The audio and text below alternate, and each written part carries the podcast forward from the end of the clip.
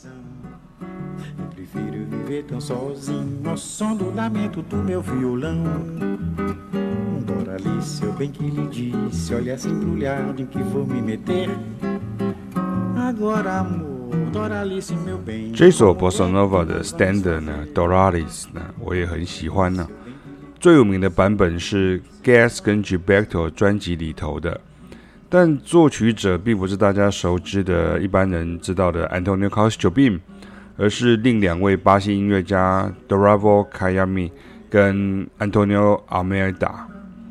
那这首曲子写得很好哈。很多 secondary dominant chords 跟它的 related to minor seven 或者是 related to minor seven flat five 哈，这是比较乐理上的讲法哈，也就是附属和弦跟他们的相关二级呃小和弦啊，这是一个 two five 啊的概概念。那这也是 Bossa Nova 的具备混血啊，也就是它是爵士爸爸森巴妈妈的这个特质的证明啊。也就是说，Bossa Nova 其实就是爸爸是爵士乐。来自美国，那妈妈是这个森巴哈，就来自巴西啊。那这也是原版吉他手与歌手这个 João Gilberto 的爱曲哦。他到生前的音乐会演出当中呢，都还常演出这一首啊。我记得二零零六年我到东京去的时候，有看到他的这个演出的海报啊，他就写说是当代音乐的传奇。然后最后的演出哈，因为那时候二零零六年的时候，应该算是他已经非常的年纪很大了哈。那现在你听到这个版本是其中一个他与另外一位巴西的传奇歌手呢，Catano Veloso 呢所合演的版本。那曲子后面的这个 unison 的 melodic line 啊，真的很好听啊，它是。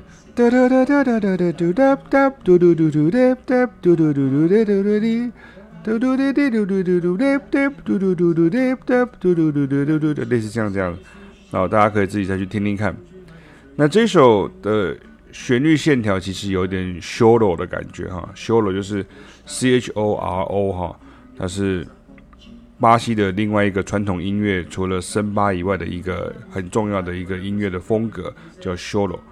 它也是 Bossa Nova 的一个特色哈，Bossa Nova 的特色就是又有桑巴又有 choro 的协同啊。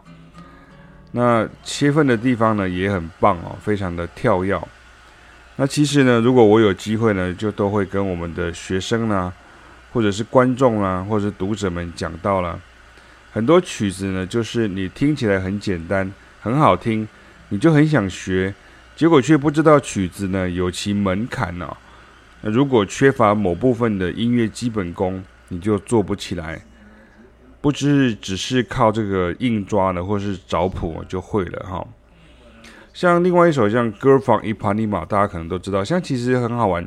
我只要跟很多台湾的学生，尤其是新学生或是观众提到 Bossa Nova，我想这个不用怀疑，大家都知道《Girl from Ipanema》是国歌等级的一首曲子，很有名这样哈。大家都说好喜欢呢，我想要演这一首这样哈。那也很有名，对不对？那听起来好好听，大家都很喜欢。结果真的要学的时候，就会说哇啊，我的耶哦，怎么这么难呢？哦，这样，因为它的副歌啊，就是算有蛮高的一个门槛啊。那如果你没有具备爵士乐的相关的这个能力的时候，你就没有办法演奏这个曲子啊。所以不是只有旋律好听而已啊。那这不是老师在吓学生啊，而是多年来的教学经验累积啊，碰过太多次这样的状况，但一开始呢，一般人都不会相信呢、啊，且需要找到对的老师来学才可以啊。那我们现在听完另外一首曲子啊，就是跟爵士乐呃比较不太一样的感觉的，它是一首比较 funk R&B 的曲子啊。我们听听看，这是一个贝斯手，他。呃，在网络上所做的所谓的素人致敬版的，也就是他弹的是 bass line 这样哈。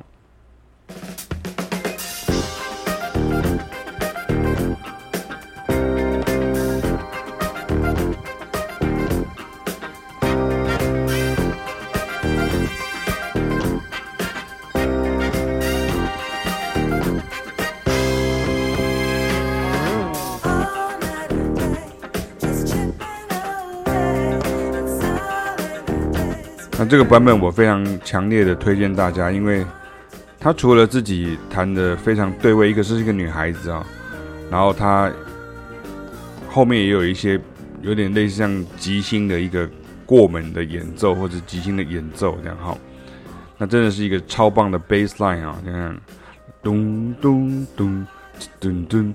噔噔噔噔噔噔噔噔噔噔噔，这个这个这个这个咚咚噔咚噔咚这样哈。那像这首曲子呢，我有采谱分析过，有放在网站上哦。那本来是要放在我的第三波与第四波的线上课程啊，Funk Standards 主题当中，但是因为考量到此曲在华人世界中的知名度太低哦。加上我担心程度会太难，所以就没放进去。不过我觉得原来的二十首 Funk Standards 啊，也是很少人知道，因为我刚好介绍过十加十哈，就是二十首 Funk Standards。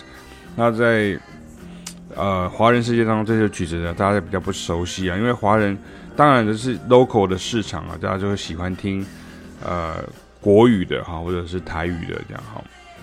那像之前的这个线上课程，你从这个报名的状况就可以看得出来，就是大家对于这些曲子的呃陌生的程度很高。只是呢，对我来讲的话，就是站在比较国际化的教育的角度哈，就是当然就是我们对自己的一个期许哦。我还是很认真的教完了，总共就是六个月的这个 Funk Standard 的线上课程了哈。所以这也就是我们这个文章的一个重要的主题啊，就是很多曲子就是你听起来很简单，很好听，你就很想学，结果却不知道曲子呢有其门槛啊。那如果缺乏某部分的音乐基本功啊，你就做不起来，不只是只是靠硬抓或者是找谱就会了。当然，我们也提到了这些所谓曲目的熟悉度的问题啊，这是一个文化上的一个差异啊。这也就是为什么爵士乐像呃黑乐，或者是像是大家比较不熟悉这些音乐啊，比较熟悉像摇滚乐的，或者是像 J-pop、K-pop 这样子啊。可是偏偏很好玩的事情是，J-pop 跟 K-pop，甚至我们的 C-pop 啊。其实他的音乐里面的元素里面有很多都是老师在讲这些音乐的这个熏陶所产生的一些产物啊。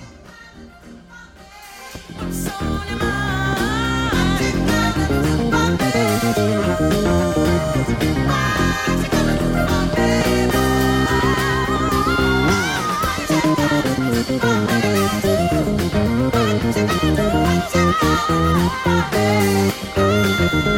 you.